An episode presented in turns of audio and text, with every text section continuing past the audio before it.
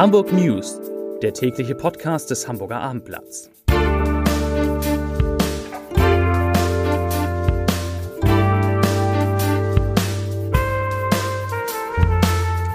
Herzlich willkommen. Mein Name ist Lars Heider und heute geht es um die Frage, wer hinter der Drohnenattacke auf die Elbphilharmonie steckt. Die Polizei ermittelt. Weitere Themen. Eltern müssen sich Alternativen für die Betreuung ihrer Kinder überlegen. Eine Wasserleiche gibt zwei Rätsel auf und das Wetter in Hamburg, das ist warm und viel zu trocken. Dazu gleich mehr. Zunächst aber wie immer die Top 3, die drei meistgelesenen Themen und Texte auf abendblatt.de. Auf Platz 3 Gasheizung immer teurer. Das kosten die Alternativen. Auf Platz 2 Schulen in Hamburg. So deutlich sind die sozialen Unterschiede. Und auf Platz 1 Zeugen beobachten Drohnenangriff auf Lichtshow an der Elbphilharmonie. Das waren die Top 3 auf abendblatt.de.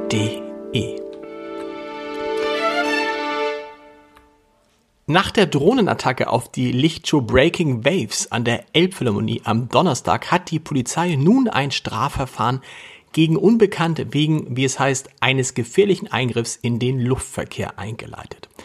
Die Aktion des Künstlerkollektivs Drift war durch fremde Hochgeschwindigkeitsdrohnen massiv gestört worden. Unbekannte waren mit eigenen Drohnen in den Drohnenschwarm geflogen. Dabei ist es zu mehreren Kollisionen und in der Folge zu Abstürzen zahlreicher Drohnen gekommen, teilte die Elbphilharmonie mit.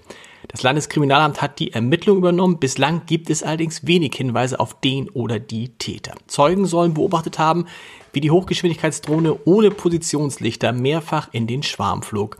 Die Besatzung eines Bootes, das zur Sicherung des Veranstaltungsortes eingesetzt war, hatte zudem eine abgestürzte Drohne aus der Elbe gefischt und der Polizei übergeben. Ob auch sie in den Schwarm gesteuert wurde und deshalb abstürzte, ist aber unklar. Zahlreiche Eltern müssen sich am Mittwoch in Hamburg wegen eines Warnstreiks eine Alternative für die Betreuung ihrer Kita-Kinder suchen. Als Teil eines bundesweiten Streiks und, und Aktionstags sind die pädagogischen Beschäftigten der Einrichtung der Elbkinder, der Rudolf-Ballin-Stiftung, des Studierendenwerks, des Arbeiter-Samariter-Bundes, des Hamburger Schulvereins und der Asklepios-Kitas aufgerufen, die Arbeit niederzulegen. Heute hatten sich bereits Sozialarbeiterinnen und Sozialarbeiter bei Förder und Wohnen sowie bei den Asklepios-Kliniken und am Universitätsklinikum Hamburg-Eppendorf an einem Warnstreik beteiligt. In der Nacht zum Montag ist im Kleingartenverein 543 in Bramfeld eine Laube komplett ausgebrannt. Als die Feuerwehr den Verein erreichte, stand die Laube bereits in Flammen. Trotz des schnellen Eingreifens konnte das einstöckige Gebäude nicht mehr gerettet werden. Laut Einsatzbericht erreichen die Flammen eine Höhe von 10 Metern und waren Augenzeugen zufolge über mehr als 300 Meter sichtbar. Die Polizei Hamburg hat auch zwei Tage nach dem Fund einer Leiche am Elbufer in Ochsenwerder noch keine Erkenntnisse zur Identität der Toten. Laut einem Sprecher kam der Leichnam jetzt in die Rechtsmedizin, wo nun zum einen die Identität festgestellt werden soll und zum anderen die Todesursache, denn auch dazu können die Ermittler bislang noch keine Angaben machen. Eine Spaziergängerin hatte am späten Sonnabend die Frauenleiche am Elbufer entdeckt. Nach Informationen des Abendblatts war die Zeugin mit ihren beiden Hunden unterwegs, als sie um kurz nach 20 Uhr am Gauter Hauptdeich die Tote fand. Die leblose Frau lag mit dem Oberkörper in der Elbe. Zur Lieblingsinsel der Hamburger. Zumindest spielt die nächste, das nächste Thema eine Rolle auf Sylt. Denn das geplante 9-Euro-Ticket für den Nahverkehr, das zum Juni kommen soll, das wird auf Sylt nicht nur positiv gesehen. Denn dort machen sich Verantwortliche Sorgen, weil unter anderem die Strecke zwischen dem Festland und der Insel mit dem Nadelöhr-Hindenburg-Damm voraussichtlich noch stärker frequentiert sein wird als üblich. Dazu sagt Moritz Luft, der Geschäftsführer des Sylt Marketings, ich zitiere, wir rechnen während des Aktionszeitraums mit erhöhtem Fahrgastaufkommen, sowohl in den Zügen der Marschbahnstrecke von Hamburg nach Sylt als auch in den Bussen auf der Insel. Zitat Ende.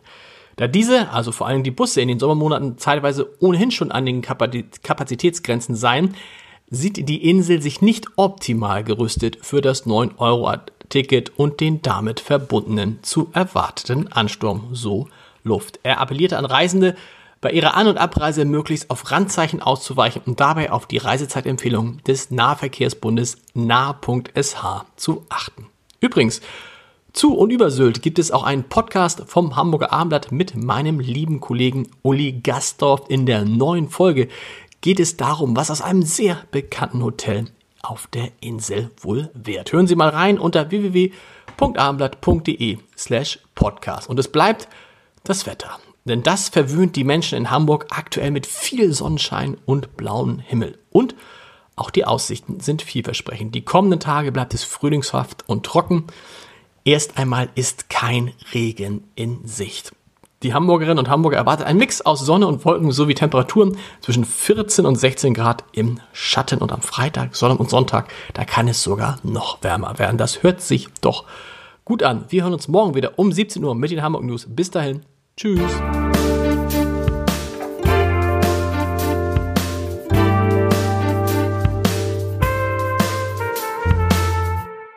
Weitere Podcasts vom Hamburger Abendblatt finden Sie auf abendblatt.de slash podcast.